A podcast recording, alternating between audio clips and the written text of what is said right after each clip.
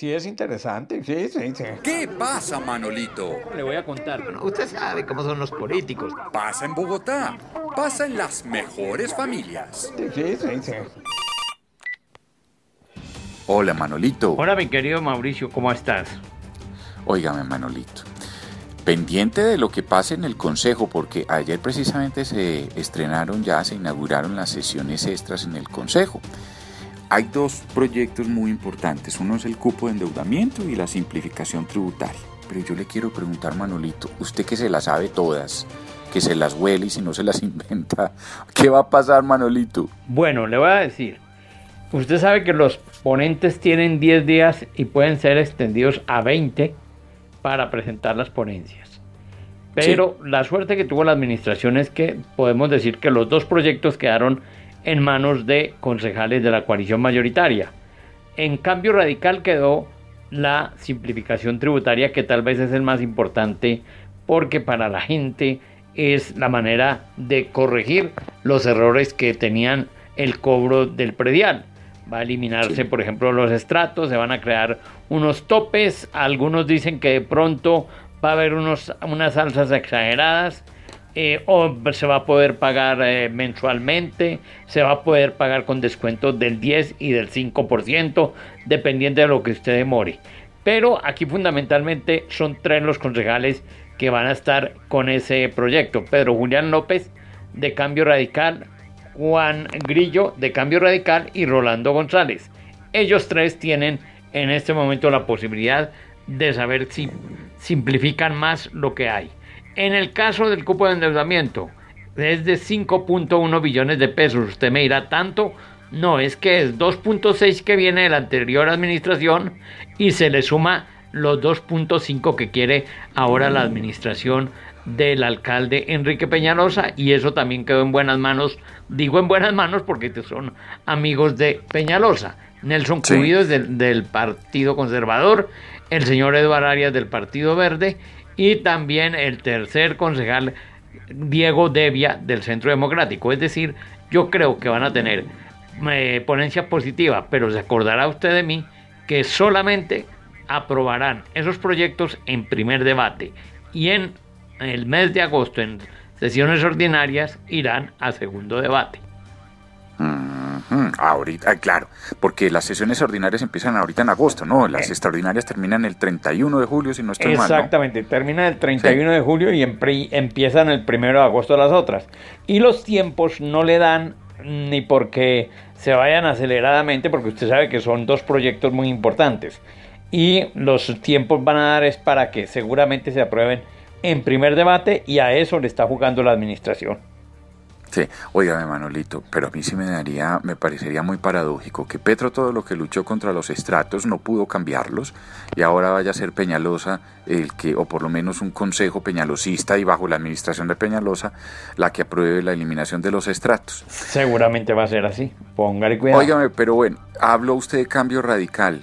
Y eso me da pie para cambiarle de tema, Manolito. Sí, señor. Porque es la ministra de Cambio Radical, es la cartera de Cambio Radical, la que en el gobierno nacional, lo que está las que están defendiendo el tema de Campo Verde, de esta administración que se ha quedado callada. Y yo le pregunto por qué tanto silencio, por ejemplo, de la Secretaría de Hábitat. Me llama mucho la atención. A mí me llama la atención. El, sí, a mí me llama la atención el silencio de la Secretaría de Hábitat de Metrovivienda y de la Caja de Vivienda Popular. Sabemos que dice el alcalde, quien es el que le ha tocado enfrentar todo, que se van a construir 80 mil viviendas en dos años y ahora proponen 6.129 que están ya prácticamente con eh, negocios para que la gente las pueda adquirir fácilmente. Son viviendas de interés eh, prioritario y de interés social. Lo sí. que pasa es que aquí hay una discusión. En el 2011, recuerda usted que hubo unas inundaciones en el recreo, por ahí cerca Campo Verde. Esas inundaciones fueron en el gobierno de Clara López, finalizando Clara López. Y entonces cuando llega el doctor, el doctor mmm, Gustavo Petro, hace un estudio, el IDGR, y dice que es de riesgo medio, ¿cierto? Construir en sí. Campo Verde. Sin embargo, eh, el Tribunal de Cundinamarca dice, ojo, hay que cumplir y no arriesgar. Cuando se hagan las obras, el FOPAE, en ese tiempo, hoy IDEGER, puede volver a ver si se puede construir. ¿Qué hizo la administración de Gustavo Petro? Entonces comprobó que había riesgo medio, mientras tanto 180 mil millones de pesos invertía la CAR y entonces el señor Petro le vende a las constructoras Marval y en Bolívar los terrenos en 27 mil millones de pesos. ¿Para qué cree que compran dos constructoras unos potreros o unos campos, unas hectáreas de tierra? Espero que no haya creído que era para hacer un parqueadero o, para, poner para pastear las vacas. No, no, no, hombre, es para construir. Entonces dicen, no, que es que esas son dos empresas que financiaron a Peñalosa. Yo no sé, puede que sí, puede que no. Pero que son socias de una financiadora de Peñalosa. Exactamente, pero, pero lo cierto es que el que vendió los terrenos fue el gobierno de Gustavo Petro, 27 mil millones de pesos. Y entonces la, la, inversión que hace en ese momento la CAR de 180 mil millones de pesos le va a explicar fácilmente y rápidamente.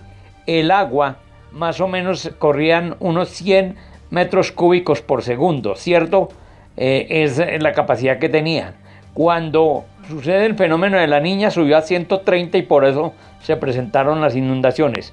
Los trabajos que se hicieron fueron para 200 metros cúbicos por segundo. Así es de que si hay un invierno muy fuerte, no tendría por qué inundarse ese terreno, es lo que dice la CAR. Pero entonces Petro dice, ay no, pero es que la CAR no puede decir sí, sí o sí no, es el IDEGER. Y el IDEGER efectivamente dijo, nosotros cumplimos con el tribunal, hicieron las obras y se puede construir y no hay riesgo. Y dice la ministra, es que si hubiese riesgo nosotros no íbamos a permitir que se construyera y seguramente las constructoras tampoco. Este es un tema de lo que dijo Peñalosa. Hay unos que hacen política y hay otros que hacen vivienda. Manolito, descanse pues. Bueno, mijo, que descanse. Vamos a ver cómo nos va. Hasta luego, Manolito. La nuclear.